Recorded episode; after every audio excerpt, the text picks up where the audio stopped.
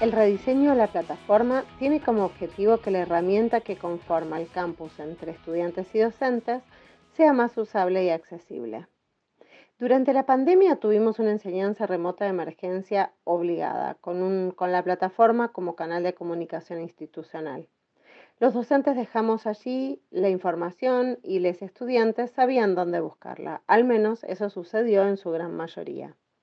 ¿Cómo organizaremos nuestra enseñanza futuro? Sea híbrida, presencial, con diferentes porcentajes de virtualidad y en un contexto incierto a nivel sanitario.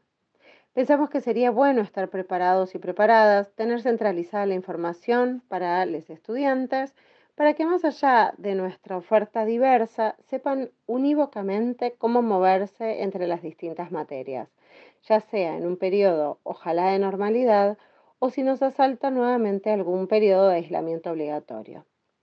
Nosotros en la Facultad de Agronomía contamos desde hace años ya con un centro de educación a distancia y con Moodle como plataforma educativa. La plataforma Moodle que usamos en la UBA y se usa en otras universidades del mundo fue elegida entre muchas otras. Tiene diversas ventajas.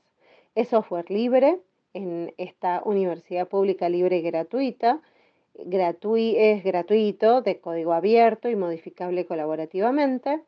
Y entonces consideramos que es soberana institucionalmente. Es poderosa y tiene muchas ventajas frente a otras plataformas educativas.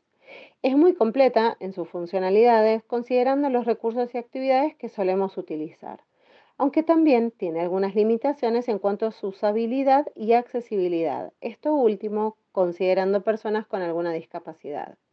Lo que nos estamos proponiendo es analizar cuáles son las principales dificultades y barreras que tiene la plataforma, tanto para estudiantes como para docentes, a fin de solucionarlo y generar una herramienta tecnológica que medie y que sea más usable y accesible que la actual.